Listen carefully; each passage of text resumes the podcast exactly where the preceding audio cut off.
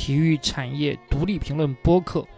谈体育产业内幕八卦，论体育产业商海浮沉，有料有趣，与中国体育产业共同成长。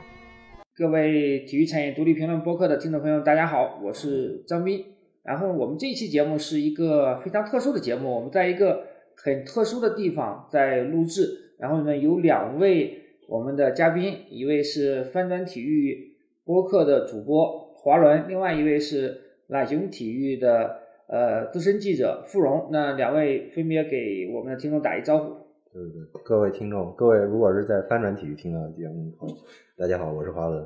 大家好，我是傅荣。我先介绍一下背景啊，因为我们正好在一个叫刘坝营盘国际体育中心的这么一个地方。嗯。这个地方呢是非常有特殊意义的，因为在一个这个叫什么什么山？是秦岭，秦岭对，秦岭。南路，秦岭南路的一个大山里面的一个足球基地。这个县是一个属于汉中的一个小县城，只有不到五万人口，四万多人，但是已经涌现出了很多的知名的，呃，可能未来会很知名的女足的选手，包括现在。已经入选了呃国青队的邹梦瑶，她在今年的女超呃也不是女超了，是女子足足协杯的比赛中是并列的最佳射手，只有十七岁，大家应该记住这个名字，这个名字很好记，因为很容易说成奚梦瑶。对，欢迎欢迎回来挖坟啊，欢迎回来。他火了之后记得，对他现在分享这期节目，我们是全网第一个吹邹梦瑶的。对对对，可能是真的是非常，他只有十七岁啊，大家记住，十七岁的。被誉为下一个王霜，嗯，所以我们现在呢，正好是因为有一个这么采访的机会聚到一起，嗯，所以我们来录制了这期节目。那我们这期节目的主题呢，也跟我们这次的访问有一些关系，就是我们来做关于女子体育的这样的一个话题。其实最近女子体育也是很火嘛，因为篮球世界杯刚刚结束，那么中国女篮刚刚获得了亚军这样一个成绩。我希望付荣能够专门介绍一下你现在自己在打理的一个专注于报道女性体育的这个公众号，它的一些情况。哦，好，嗯，我现在做的这个女性体育的公众号叫做“翻滚坚果”，就是翻滚的翻滚，坚果的坚果。这个 为什么这解释的可太好了？对，就是你能想到的那个词。是你是个相声演员。然后这个也是在我们我的。单位就是冷熊体育的支持下，现在呃，就是我个人全力在做的这么一个内容吧。呃，现在的输出主要还是以长文报道为主，然后可能未来会考虑说发展一些视频内容也好，或者播客内容也好，嗯，都会尝试去做一下。呃，我这个公众号上线已经一年了，然后这一年其实做的最重要的一个事就是做了一本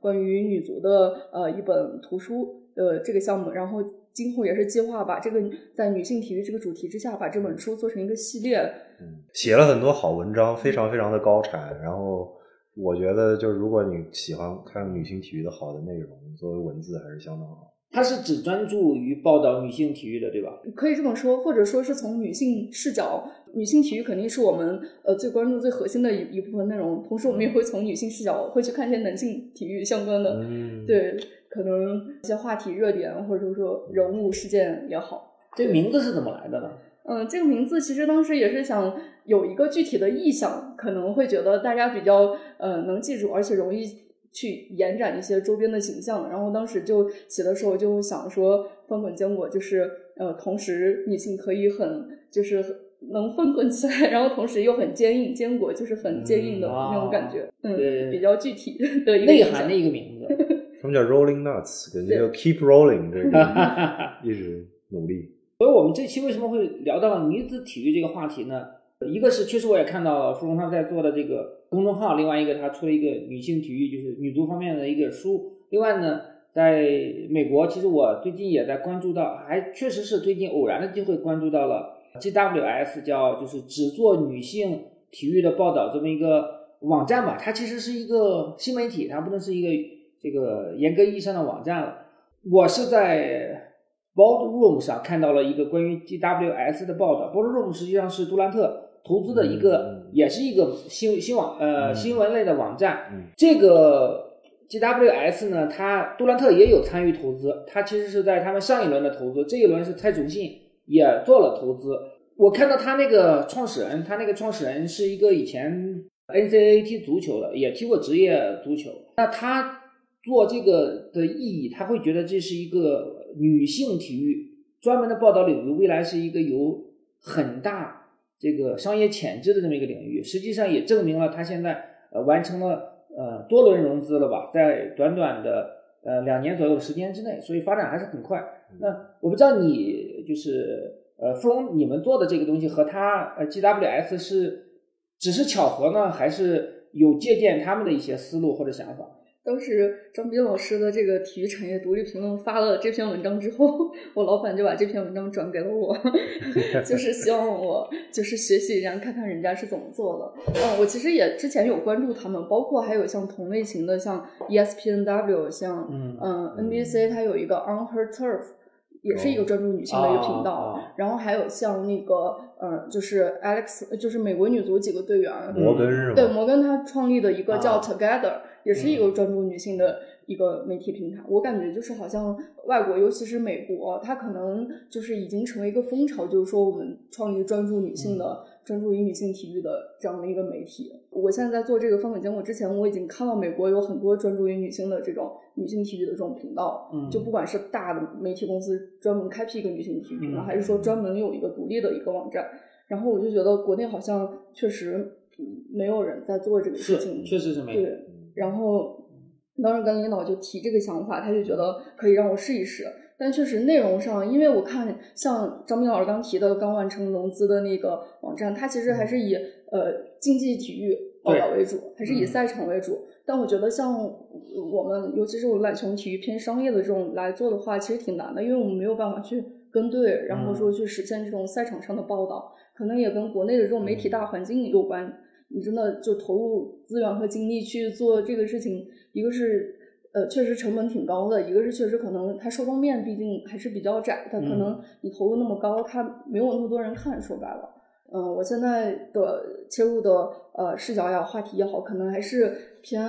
就是赛场上的我们这些榜样女运动员，肯定是呃就是我们关注的比较多，肯定看的人也会多一些。另外就是一些相关的这种呃社会类的话题。比如说女生参加飞盘被污名化，或者怎么样，就是偏性别视角的，也跟体育相关的这种社会话题，然后我们会关注多一些。嗯，然后现在基本实践下来，感觉这这些话题也都就是大家会比较愿意看，然后同时也是延续懒熊的一个调性，就是我们从消费这块来看，女性消费，比如说呃运动内衣，比如说瑜伽裤，对，比如说运动美妆，对，就是女性相关的这种有跟运运动相相相关的消费趋势或者生活方式也好。这块也是一个我们报道的一个方向。回到刚刚那个张斌老师问题，可能跟像 GAWS 做的内容其实还是有一些差异。那我们回到一个很根本的问题，就是以前女子体育这个领域为什么是一个被相对来说忽视的这个领域？我后来想想，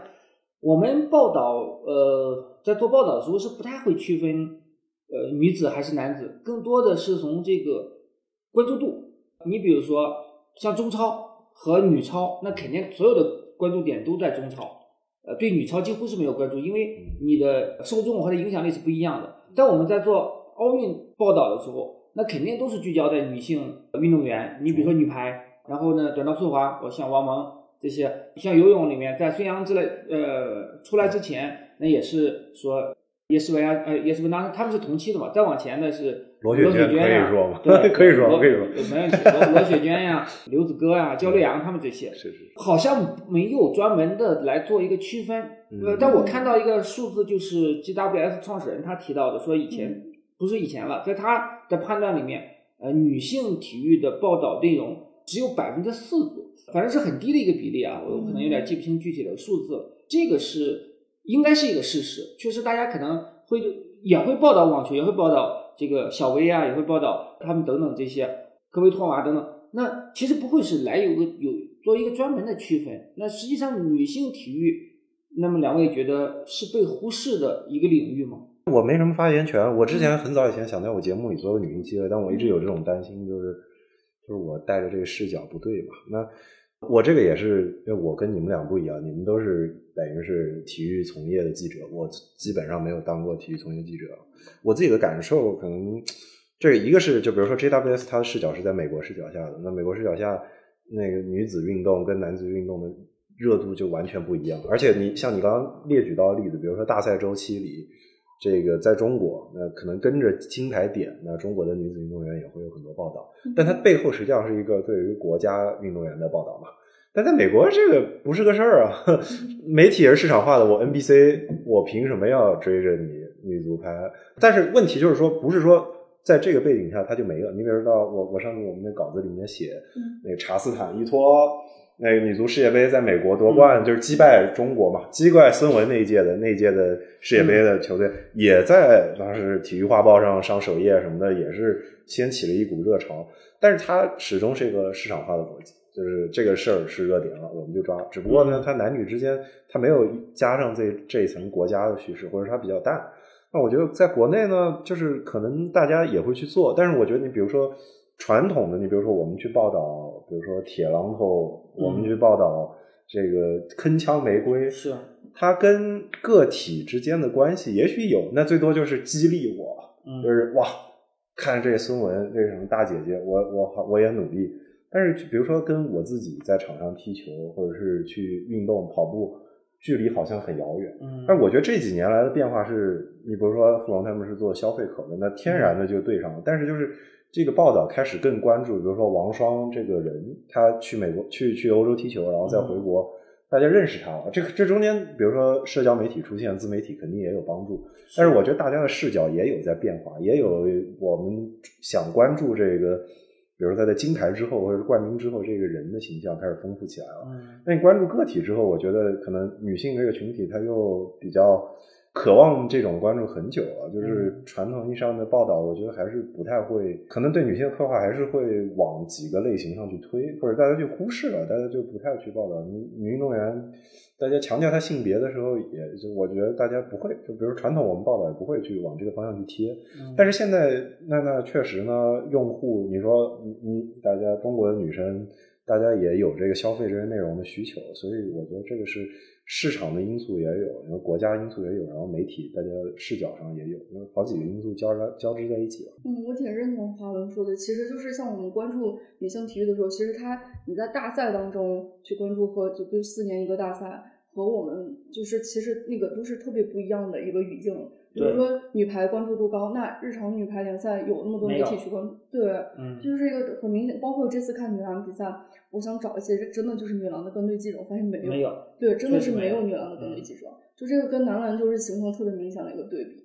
他连解说也没几个。你说我我想专门解说都是跨着，其他都说男篮再说女篮，嗯，对对，所以是嗯。对，所以确实是存在说我们对女性体育的关注还就远不像对男性运动员的关注那么高。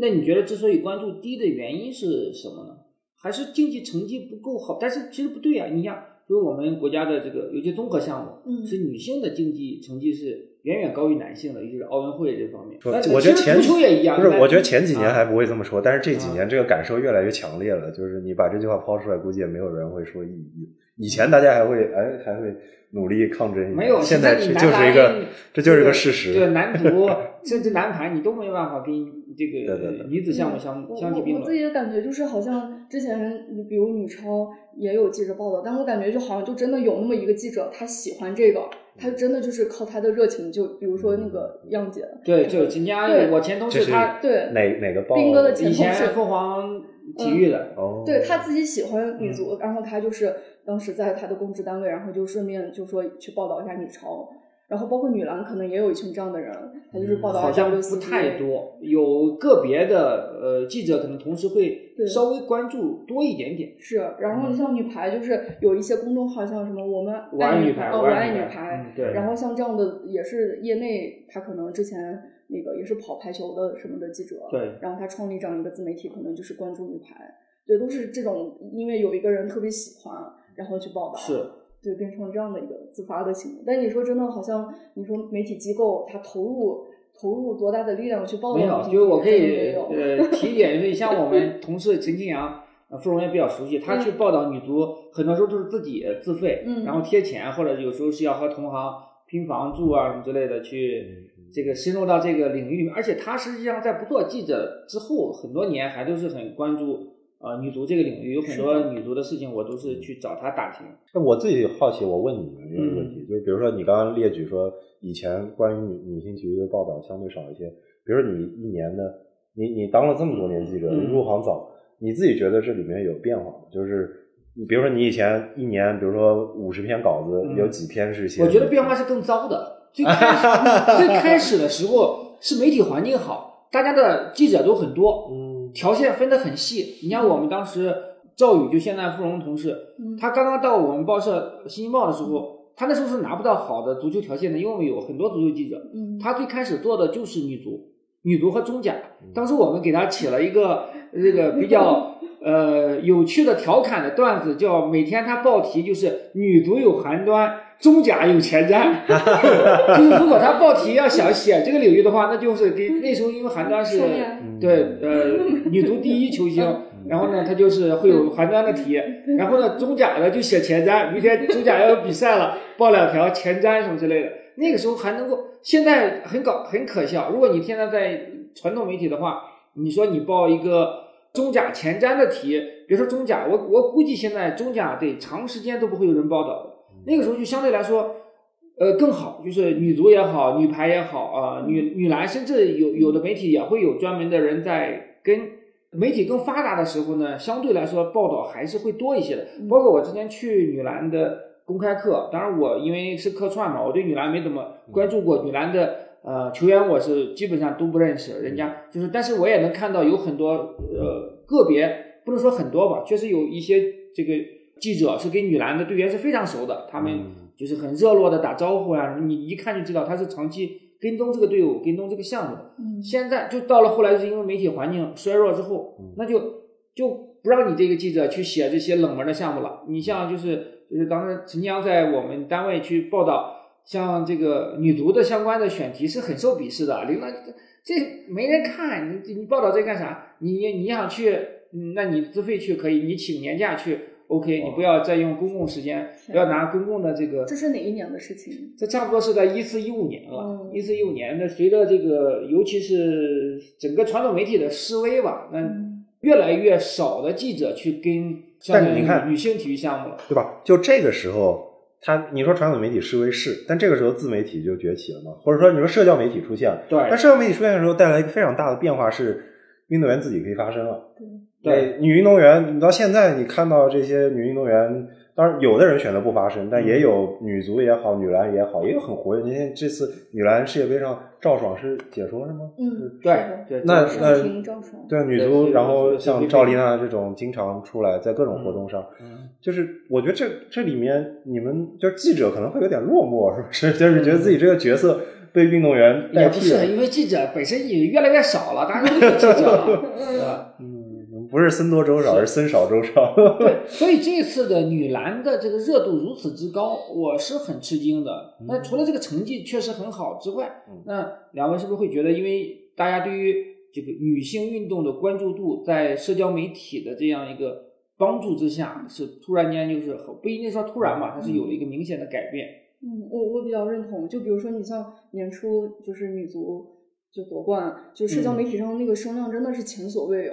就我我感觉好像一个是确实很多年没有成绩，可能这么确实一八年亚运会的时候，可能也是输日本拿了亚亚军嘛，嗯，然后今年就确实是好多年没有拿过，不管是男足还是女足，足球没有拿过这么好的一个成绩。然后一个就是确实是这个是数字媒体时代，就可能这个声量就是呃指数级的给放大了，就不像你想上次夺冠好像是零六年，还是那个时候还是看电视的年代，就上次亚亚洲夺冠是是零六年吧，那个时候还是看电视都没有那个新浪什么才刚刚发展起来，对，都是那个年代，所以这次就是一个是移到手机端，一个是就各种社交媒体的话题互动的一个推动，一下关注度特别讨论度特别的高。这次女王也是类似的这个、对热度的这么一个发展的路径，突然推高了。不是，我觉得现在就是，我觉得这个中间还是有一个，比如说有个差别是说，就是我觉得两个差别，一个是你比如说像你你们你你比如说张斌老师作为记者的视角，你们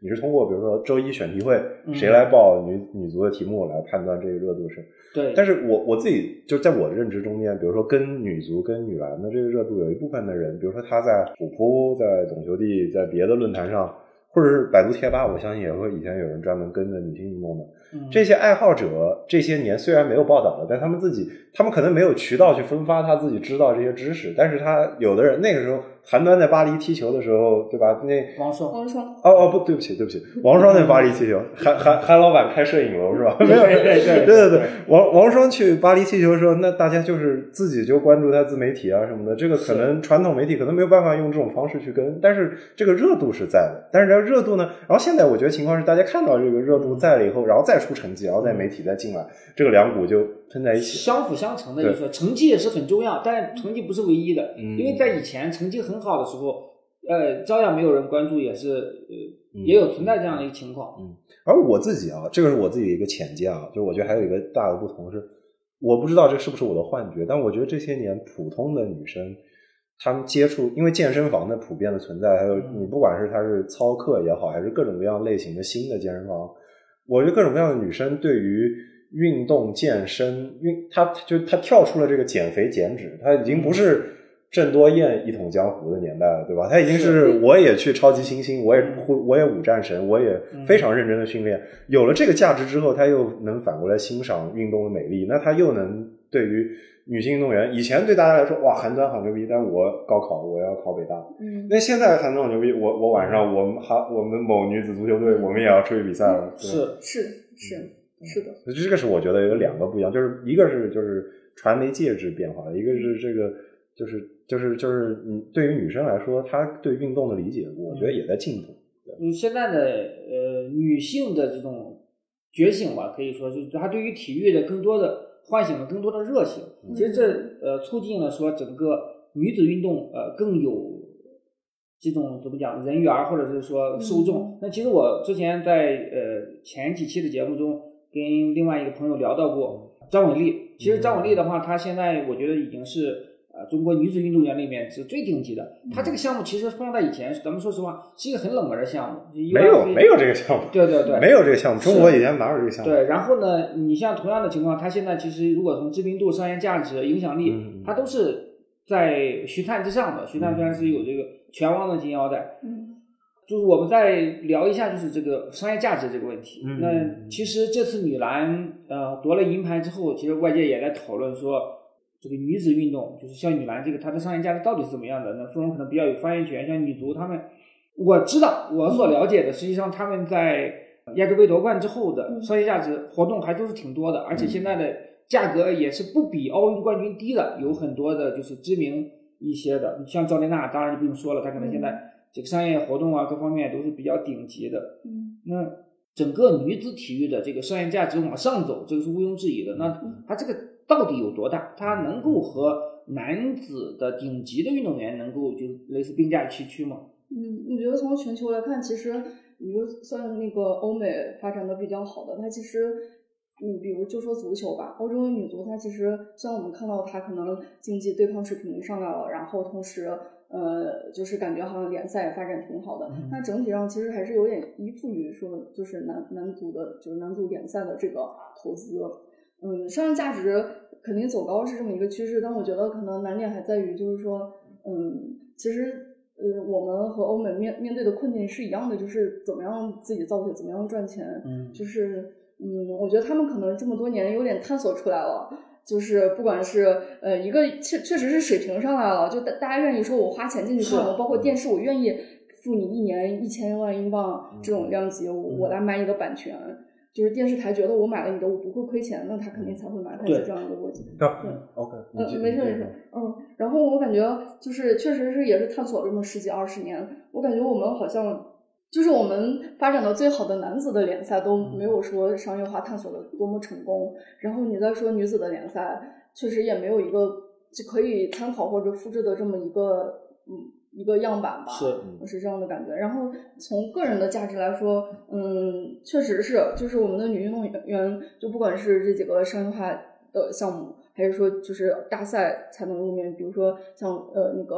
呃铅球那个叫什么？呃，巩立呃，姣，巩立姣呀，嗯像这种就可能平时不怎么说，但她确实成绩一被大家看到，就大家嗯还是很追捧这种多元的女性的美。其实也愿意说，她去年好像代投代言的那个 GUCCI 还是什么，也也是个奢侈品牌，我记得。嗯，对，就是巩立姣这个例子，我不好意思，嗯我打断一下，嗯我自己就想到这一点，我就觉得那个那个那个洪荒之力那个姑娘叫傅园慧傅傅园慧，我你你们觉不觉得她是一个转折点？嗯她这儿我觉得就是一个就是一个可爱的女运动员，或者这女一个标志性事件。她的这个性格变成了她人设非常重要的一部分。然后大家发现，哎，就因为龚立姣也是嘛，后来嗯那些品牌做的时候也觉得她是个很可爱的女生，是吧？是的，就就我觉得他们有这一层价值出来了。然后我自己我刚想到的这个，我我就打断你，我也不好意思，我就接着说了，就是我清楚的知道，比如说张伟丽接雅诗兰黛的代言，我嗯我直接说，因为我朋友就是雅诗兰黛的，哦哦，他就跟我讲，一开始他他做她是一个女生。嗯，他不看 UFC，不知道什么是格斗，什么嗯泰拳、拳击，这搞不清楚。分不清楚区别。但是他，所以他们一开始投的时候，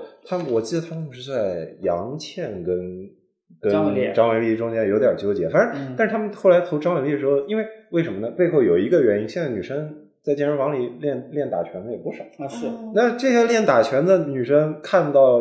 就是她们就算不一定能理解什么地面技什么的，看 UFC 看张伟丽呃，打拳，这是本对吧能的东西，是你都能看得懂。对嗯，而且这个确实有一个看很帅的这么一个帅气的这么一个价值，嗯这个是我自己觉得这个感触很深。就你放到十几年前，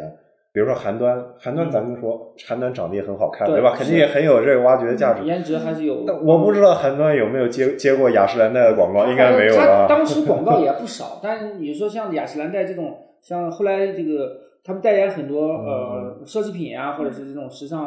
呃顶级品牌，我我反正我是现在是想不起来。嗯就是我觉得这个事儿是先有因再有果，就是就是比如说雅诗兰黛这样品牌也好，或者别的品牌也好，嗯他把女性消费者当就在他做这个客户画像的时候，作为一个非常大的群体去做。嗯那我要让这些女性的消费者看到我这个品牌，我这个品牌跟他们有关系，嗯我也要让女运动员，女运动员是个非常天然的，就非常非常适合的。本身他们，呃我说实话，大部分运动员来自非常苦的环境里，是是真的是苦出来的。对，然后本来就是一个很美好的故事，然后自己身一般来说他们身材也姣好也好，或者是就是非常合适也好，代言就是确实这个形象比较阳光这个价值被挖掘出来了，然后又跟这个用户对上了，这个跟以前我觉得还是不太一样。以前大家可能对投放的理解是很粗放的，比如说央视二十分钟的黄金时间广告，我按照两分钟两分钟的给你换，对吧？你你你给我钱，我我也不跟你别的合作，我就给你两分钟广告时间。现在那不一样了，那签一个代言，我就是帮你发一条微博，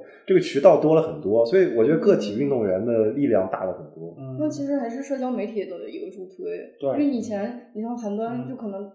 我我知道他，然后我知道他长什么样，好像他的个性是怎么样，我好像不知道，不太了解。对对他性格是怎么样，好像不知道，但是他媒体界就是比较单一的嘛。对对对，可能媒体报道了一篇他，看一下那我知道了，但是他很难流传下来，也很少。就我我也看过，就有以前也有记者就认真去采访韩端，甚至退役后，我我怎么知道影楼对吧？我也是看了媒体报道，我知道韩端退役后也也搞影楼什么的。做做餐饮，但是我是这等于是这个内容体育内容生产者，我有的时候是为了这个增进自己的这个知识，我去找人翻这些旧的报道，普通人不会去翻的。嗯但现在你比如说一个微博五百万粉丝，对粉丝有的时候我我挖坟，我给你一三年的我都给你挖回来了，对那粉丝的力量就不一样了，所以这个我觉得这个结构就不一样，这个这个这个这个网状的结构。说到这儿，我觉得赵丽娜是一个特别典型的例子。其实赵丽娜已经在呃上次入选国家队之前，他其实已经淡出国家队很长一段时间了。嗯呃，但是他其实一直保持了这样的一个曝光率，嗯就是不仅仅是说媒体的报道，他通过自己的微博啊，嗯她通过自己的抖音啊等等社交媒体这些账号，嗯、实际上是一个持续的这样一个曝光的一个情况。嗯他并不是，我觉得他现在在女性运动员当中应该也算是比较顶流的吧，比较呃头部的。那他不是靠经济上的成绩。其实你说现在的赵丽娜的粉丝能有多少会去了解她现在的经济水平到底是怎么样的？嗯那我觉得颜值现在也不是一个绝对的一个，它肯定是加分项，嗯但不是说完全靠你像完全靠颜值来作为一个就是女运动员去获取代言啊，或者是获取大流量的这么一个核心的武器了。嗯其实当然有颜值一定是会加分的，像刘湘也好呀，像这个赵丽娜也好，她肯定大家想到都会觉得她们赵爽颜值比较高哎。但是其实有一些颜值没有那么高的运动员，我也照样是很很受我觉得这个事儿是这样，大家审美多元化了，审美多元化了。是的你以前你说颜值就很死板的，那就是盘条啊孝顺、是长头发、是黑长直肉。但是现在大家什么样的张伟丽形象也也是一种美，就帅气的女生，哇，那多少粉丝，对吧？是的，对。这个不一样了，这个审美，我觉得大家现在能够欣赏的人多，而且因为我我跟你说这个有多极端，你你你，大家以前以为就喜欢这样的，我要开玩笑啊，开黑我们一个同事，我们一个姑娘同事，她是曼城球迷，啊，然后呢，她觉得哈兰德非常帅，啊，哦，好吧，我们静我们静止五秒钟，她觉得哈兰德非常帅，天哇，场上是进球、助攻、英武无所不能。所以你想，哈兰德都这么帅了，还有什么不能接受？我我我那天还跟人说，我说哈兰德要是再帅一点，可能能 商业价值和关注度能更高一些。就主要还是没有 C 罗，可能没有但就传统大家觉得 C 罗是帅的，可能是。哈兰德差点意思。真的是各花如各眼，对对对。没想到吧那谁不能挖掘一下？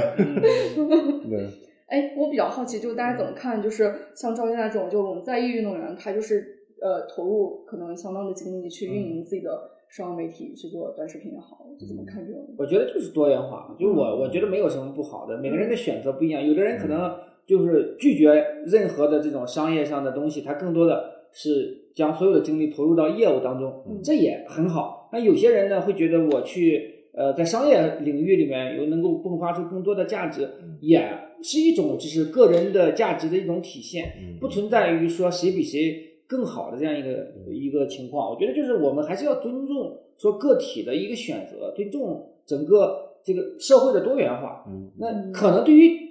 水晶侠指导来说，他的标准跟我们选选人的标准不一样，他可能选人就是说你对于业务的投入程度是怎么样，你的业务水准是怎么样的，嗯或者说他有些教练我知道，他可能也会在意说你你你不要有太多的商业活动，不要有太多的社交媒体发嗯发这些声音，他会将这些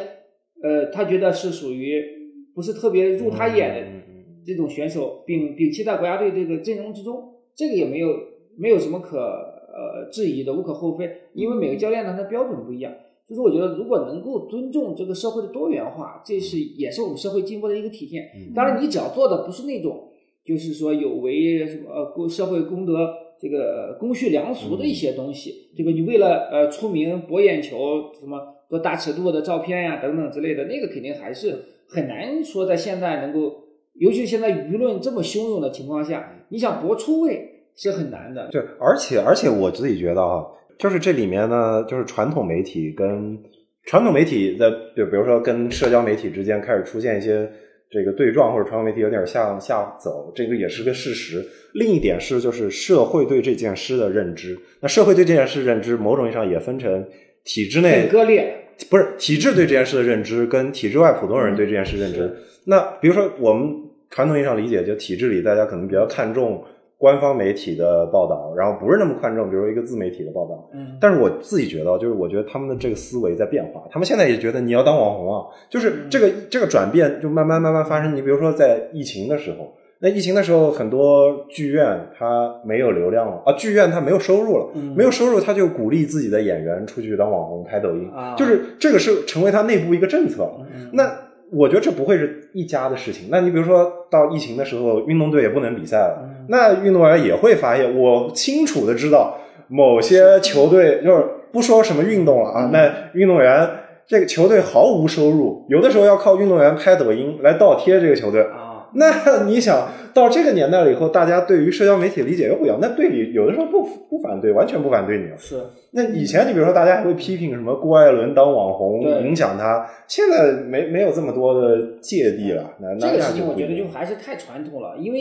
运动员他是职业，我们就为什么叫职业运动员？职业运动员就是为你的行为买单，你的场上的表现和你自己的行为是它是有联系的，嗯对吧？你但是对于运动队来说，我只需要看你竞技场上的表现，你水平达不到，你打替补，或者是说你拿不到顶薪之类的，那给你最后你的社会就是呃训练之外的，你的工作之余的生活是怎么样的？你爱去泡吧，爱去蹦迪，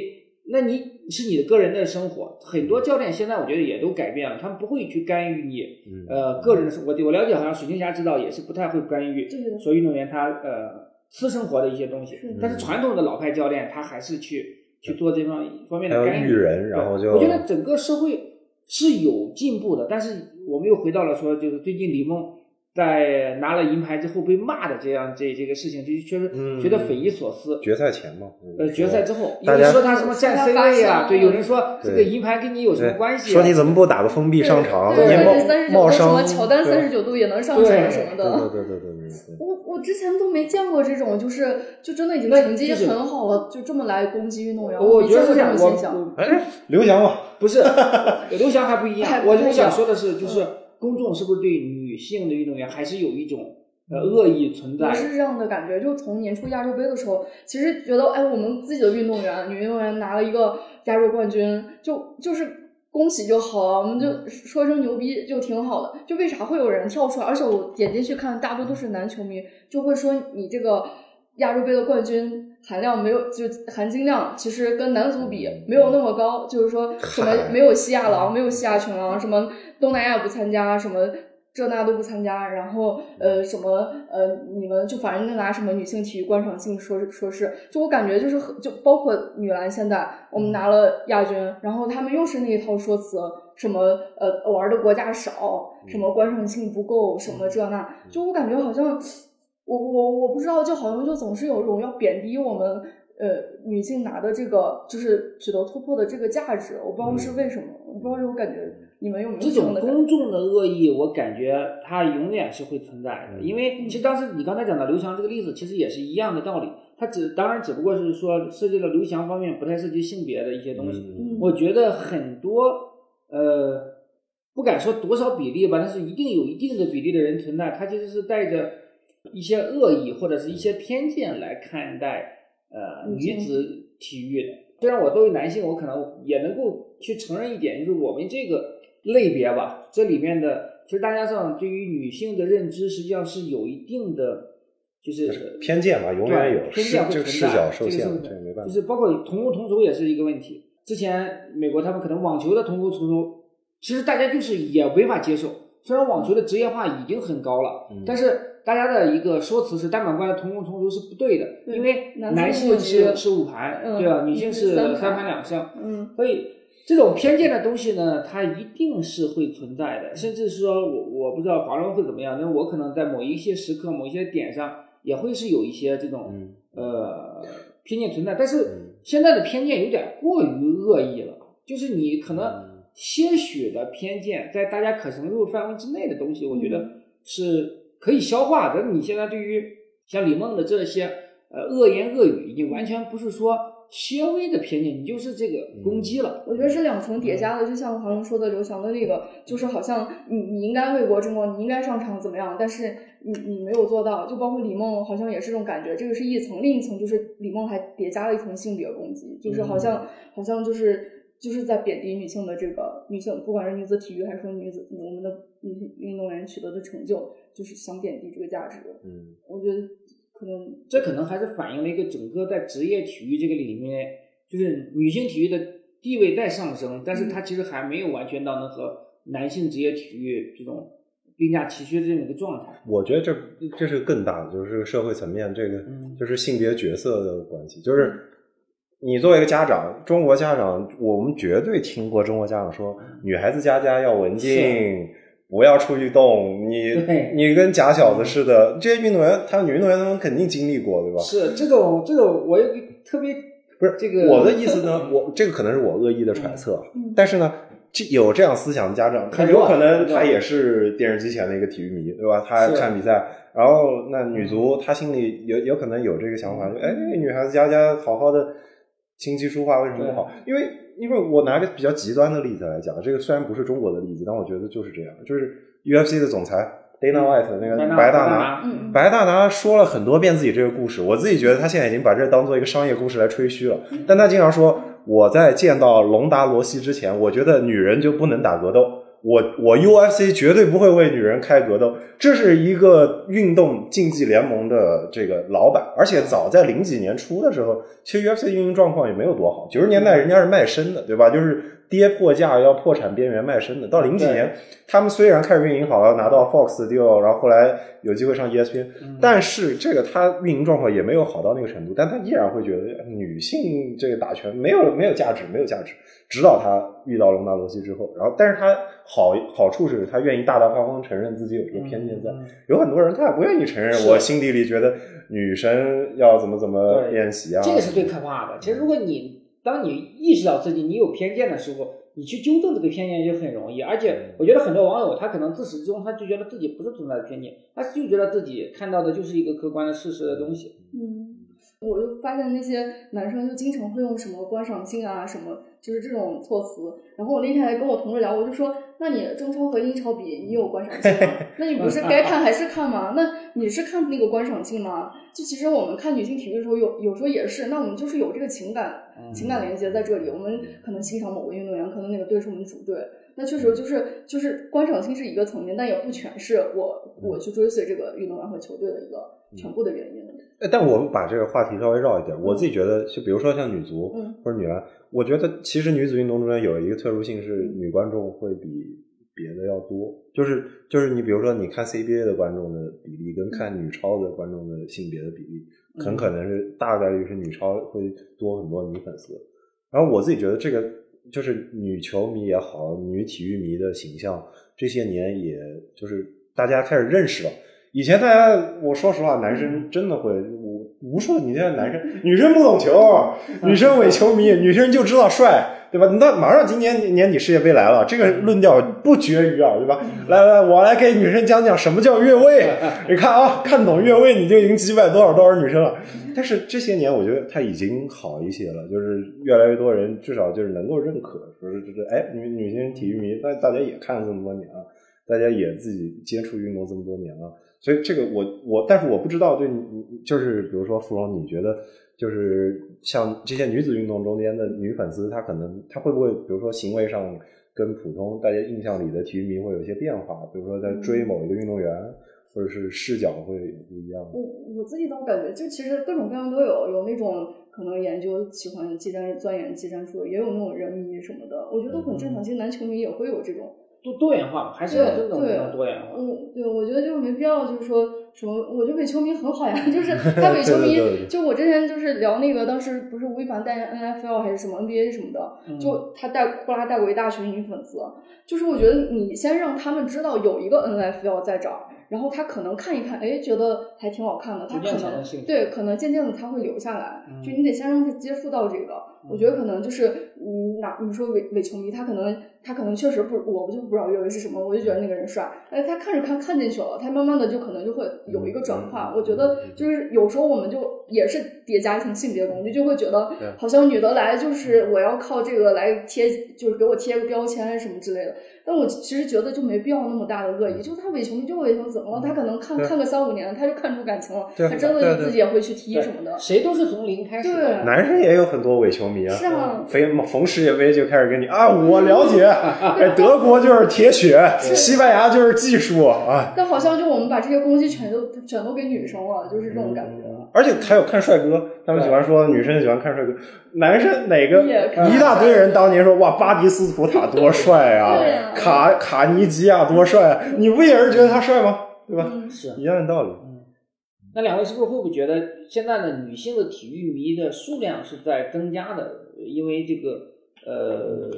那我们对于女性的体育的关注度才会上升的。我不知道说我这个认知是对不对，因为像咱们这个。从事体育行业的周围的朋友啊，这个女呃女记者也好，女球迷也好，女体育迷也好，其实是很多的。那我们在公众这个层面里面，尤其是从你有没有做过一些调研了解？我倒没有特别的调研，但是我自己有感受，就是他可能切身参与这项运动了，他就是会去看。他可能以前就是就是什么比赛都看，他还比如说他今年开始加入一个俱乐部，开始踢球了。开始踢了之后，他可能就会开始看英超，就是会去认一些球队或者球员什么的。嗯，就包括我我自己一直观点就是，你你你想让一个孩子他能成为球迷，他就是最好的方法就是他从小就是真的是在参与这个，他长大后嗯才可能就会延续说，我就是这项运动的一个，呃，就是这个所谓什么足球人口、篮球人口之一，因为他从小就是在参与的，而不是说比起什么吴亦凡开始带我来看嗯。的这种，他肯定转化率会更高一些，就可能。现在参与运动的女生多了，她确实就是就像华文刚刚说的，可能越来越多的女生她愿意去打拳、接触格斗，嗯那她就确实会去看张伟丽的比赛，会去看嗯 UFC 其他人的比赛。嗯，对。我身边真的是我张伟丽这个例就是这样。我身边那些我我认识一个好朋友，他一开始是先是想塑形，啊就是早最早的时候是减肥，然后是塑形练肌肉，然后练的就可以去打健美比赛那样，嗯然后去身体素质基础打好了以后呢，去练拳击，嗯练拳击之后就逐渐能看明白 UFC 的一点东西了。然后就你就能欣赏张伟丽的美丽了，嗯对吧是的？那那这个就是逐渐递进下来。是，就一个是能看懂了，一个你有时候就看你就真的是你自己参与了，你就开始看门道了。你看，哎，他那个是怎么传的，怎么配合的？嗯就你开始看，不只是看帅哥，可能对，就还是参与之后，他可能会有一个那我觉得这个里面可能有一个呃好的铺垫或者是一个积淀，就是越来越多的家长其实在送女孩子去从事这个体育锻炼，嗯，就是包括我前段时间我回回老家，我侄女她她在打篮球，但是她当时我要去带她去打篮球的时候，她当时抛给我一个问题是哪有女孩子打篮球的？因为那时候女篮世界杯还没有开始，嗯所以要不然的话，我就会告诉她，你看人家女篮都拿世界亚军了。但是她是因为她父母是觉得她要去呃学一些打篮球啊，学一些乒乓球，嗯呃提高提高这个嗯呃个人的身体素质啊，或者是减减肥啊等等的嗯。那因为这样，在我们那个年代，就是我可能稍长你们呃几岁啊，也可能 十几岁，没那么夸张啊。对我们那个时候，别说父母会让女孩子去从事体育锻炼，那是不可能、不敢想象的。嗯周围的女孩子没有一个，我她也可能有活生球生的例子，啊对吧我？小时候特别想踢足球，我基本上就是从一年级开始踢球，我啊就自己踢，然后拉着我同学跟男生一起，因为我们是一个厂区里面的子弟学校，就是啊。小学和初中不在一起，然后我从小就跟初中的男生一起踢球，啊，然后大概踢到四五年级的时候，我当时就是想让我爸送我去我们当地，就是是一个保洁好像有一个体校，就那时候还是、啊还没有那种商业机构，还是还是体校那种。我就说我想去体校，然后我爸的原话就是：“你学习又不差，你去什么体校？” 对，就就直接这样把我打回了。我小时候第一个梦想就给我扼杀了。就反正现在的一批可能呃二十岁出头的，或者是说二十五岁之前的，他们的父母可能相比我们呃，当然我们的父母可能也有年龄上的差距，嗯这个就是会更开明一些，尤其是现在这一批，比如说像我们的同龄人，像或者是说像我弟弟或者更小一些的这些年轻的家长们，他们都是很支持孩子去从事这个体育锻炼的，无论是男孩子还是女孩子嗯。那如果从事体育锻炼的女孩子多了，她反她对体育的关注度一定是会上升的。嗯，爸妈的支持，这个我我自己还是觉得这个是一方面，就是嗯商业健身房的风险很大，啊，也很大。商业健身房的风险很大。嗯，也说明大家对于体育的重视程度，现在嗯职业女性呀，或者是说，我我想问一个嗯艰难一点的问题，就是其实我刚听这些下来的时候，我自己还是有一点怀疑的，就是就是说我我我心中对这件事的认知是这样的，就是有很多人愿意让女生去锻炼，但是你说他们愿不愿意让孩子去体校，我觉得这是另一回事。那是另外，肯定是另外一回事。对？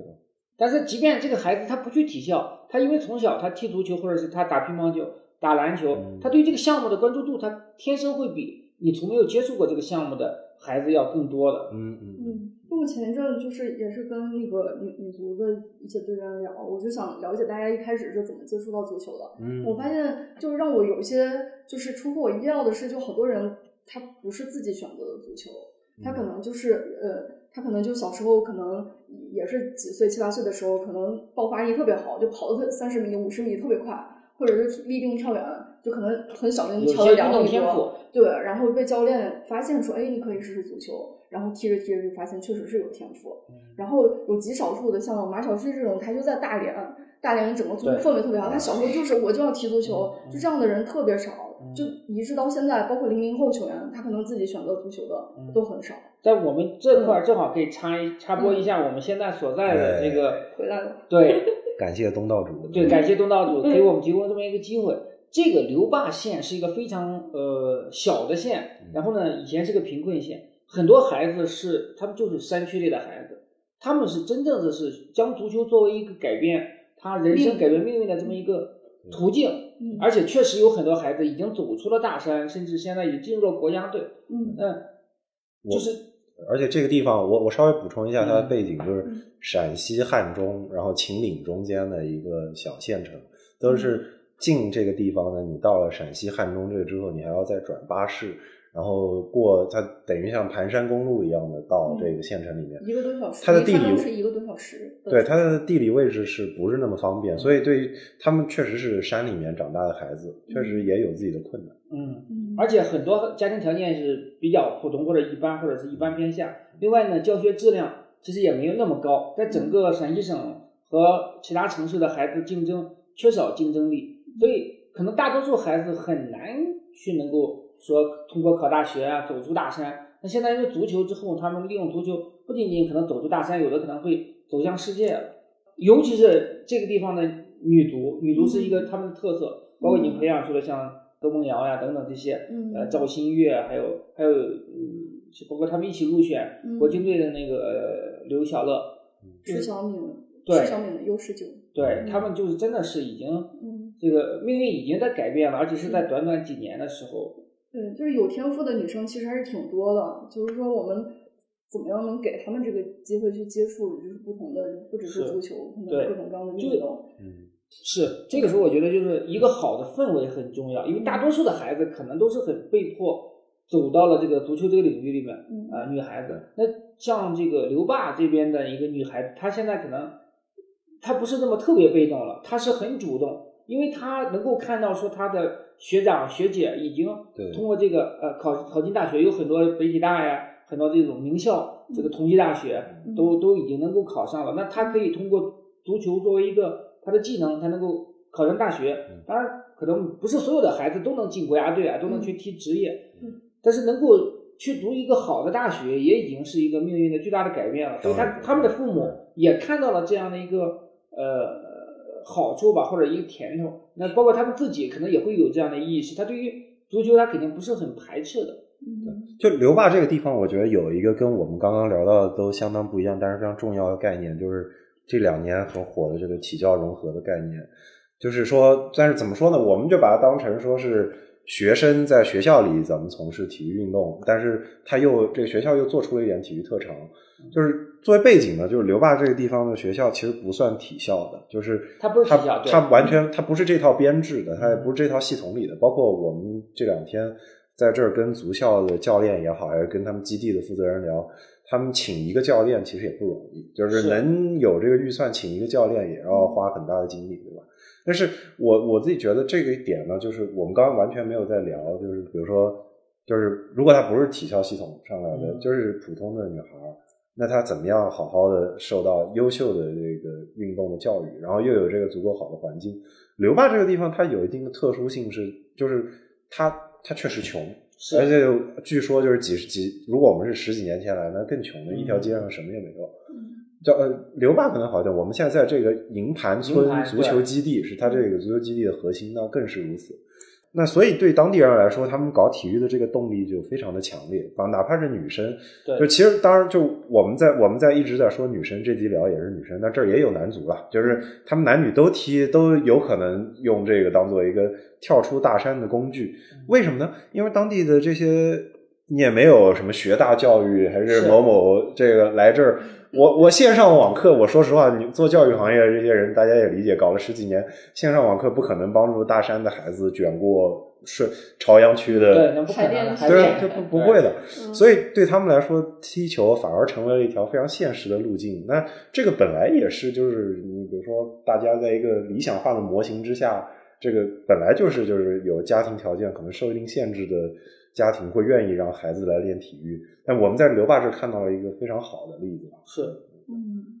而且我们下午已经看了他们的女孩子在踢比赛，就整个感觉是非常好，是非常专业、非常职业的。这也反映出了整个的，就是我们当下不仅仅是中国了，就是美国其实也一样，可能全全球包括欧洲的这个女子足球都是在一个蓬勃的发展的这么一个向上的嗯一个通道或者是一个过程当中，这总之是一个很很好的事情。那再回到说这个呃，因为女性体育相关的这个媒体 GWS 也好嗯，翻滚坚果也好，那因为你嗯其实你是呃这个整个这个产业链条的下游嗯，等等上游的时候，它的发展足够好的话，那下游的媒体的各方面的环境啊、商业价值啊，它还会有一个水涨船高这样一个过程。这也是 GWS 能够完成这个多轮融资的这样一个这样一个一个一个一个结果一个过程。然我补充一句，就是 GWS 他们有一档就是篮球博主做的这个这个播客，就是就是阿贾威尔逊，就是在美国队的这个嗯。呃对对 MVP 级球员嘛，就在这个世界杯上也是大放异彩。嗯。他和韩旭一起入选了那个最佳阵容嗯，而且他也是这个整个这个赛事的 MVP。我觉得其实就是榜样的它这个影响力其实是非常大的，就嗯。包括可能就是你像在这个刘刘刘爸这里踢球的小女孩，她可能看到她学姐踢到，就是有这样一个真实的一个榜样，确实就是她会嗯。影响更多的人。嗯对嗯，就包括你像阿贾、吴晓军他们在做播客，他也可能会影响更多的女孩子是的，，是的，对吧？那嗯就是我们在做播客的同时，我们其实也在想一下，就为什么就是中国的女运动员未来他们会做更多的播客来去影响更多的这个女孩子嘛？其实我知道，实际上那个呃，范丞的徐丽佳，她是对对她是有自己的这个这个播客，但是其他嗯类型的可能可能没那么多。但她当然像赵丽娜啊，他们可能通过其他的社交媒体途径再来嗯这个呃传播女性呃运动，传播这个呃女子运动的精神。其实包括韩端的呃抖音我也有关注，他其实也会在做很多分享，这个包括一些呃足球技巧呀、生活呀，当然也带货。我我觉得可能国外的运动员就是更愿意说去展现自己的这种个性。你就像你像从去年到今年，其实被讨论最多的，你像呃大阪直美，像那个、呃呃体操的那个贝尔贝尔斯。然后我感觉他们，你说贝尔斯体操，它商业价值、嗯。那个这个项目的商业价值，它也没有多高，但它确实就是敢于去，就是对呃媒体、对公众去发声，展示自己的个性，然后也随之也获得关注度也很高，随之也商业价值各方面都在水涨船高。所以我觉得可能我们的运动员，嗯，就是像赵丽娜这样的还是比较比较少，应该尝试也可以去尝试说去展现展现一下自己的更多的面，这样。我觉得是整个的社会更多元化，女性运动的，它也就我们也不需要看到千篇一律的，所有的这个女子运动员都是那种刻苦训练的这个呃榜样，都是头悬梁锥刺股，其实没必要。现在因为你都很科学训对练，嗯而且你体育说到底，它就是还是个 game，还是要回到这个游戏本身，能够你你自己快乐，你才能够把快乐传递给大家。我我们在这儿的时候，我们在这儿营盘这儿，你会看到很多一线的，就是你说运动员也好，就是教练员也好，还是背后工作的人，他们不只是就是他们为这个事儿努力，还有这个思想上的变化。就是一方面是，比如说昨天我们见到那个那个最早在这儿搞足球的那个那个那个，现在是校长校长校长陈军他他是一个教育者，他以前也不理解足球的意义，他是被逼无奈选了足球，基本上是对但是他他但是呢，作为一个教育者，他的好处是他又不不是那么拔苗助长，就是就是说实话，我们也知道，就是国内的体育系统里这种事儿也不少，或者是不是各行各业吧，不一定体育系统，艺术教育那谁谁说不是呢？是那那就是，但是这儿呢，你他们在营盘这里带这些孩子踢球的时候，虽然说实话这个地方很穷，他们有很大的经济压力也好，就是让他们出成绩，但他们还是希望让这个孩子去感受运动的快乐。嗯这点真的是做的很好的，而且是我觉得是你要把一个对孩子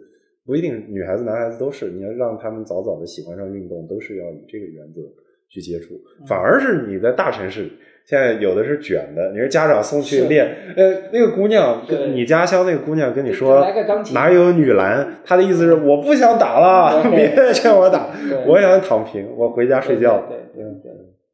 我那天看了也是另一个教练拍的视频，他是玩滑板的嗯，就有教练就可能去年滑板进奥运，就都是年纪很小的小朋友，十几岁就能拿金牌，是。然后结果就那个家长也是鸡娃，就自己小孩儿就就可能也就看着六七岁，啊就就就就指着鼻子就那种让他练，嗯。还是一个一线城市的这么一个家长，我觉得有点就是有点是。跟体育的这种，对我们还是要就是说遵从体育的精神嘛，嗯。你还是要回归体育的本质。嗯呃，关于女性体育，我们这一期节目其实聊的还是蛮长时间了。那最后两位还有什么要补充的？没有觉得没有表达充分的？最后一句话，每个人再 再来吧。嗯来钱的火车票，反正刘爸已经给报了。对，就是一我们这次来也是，就是也有一个机会，然后真的是我我这有个机会，然后大家能聚在一起很不容易。那那这儿呢，它又是我自己觉得这这儿是实话说，山好水好啊什么的，搞旅游啊，这个他们当然会去营销，但对我来说最特殊的，包括真的吸引我来这儿，还是因为这儿有女足的孩子，对吧？是，就你能在一线，就是看他们踢球，然后看他们到底是怎么一个生存环境，跟我坐在一个上海的写字楼的办公室里阅读这个 Alex Morgan 新出的节目，这是两回事儿。这个你你这个真的是就是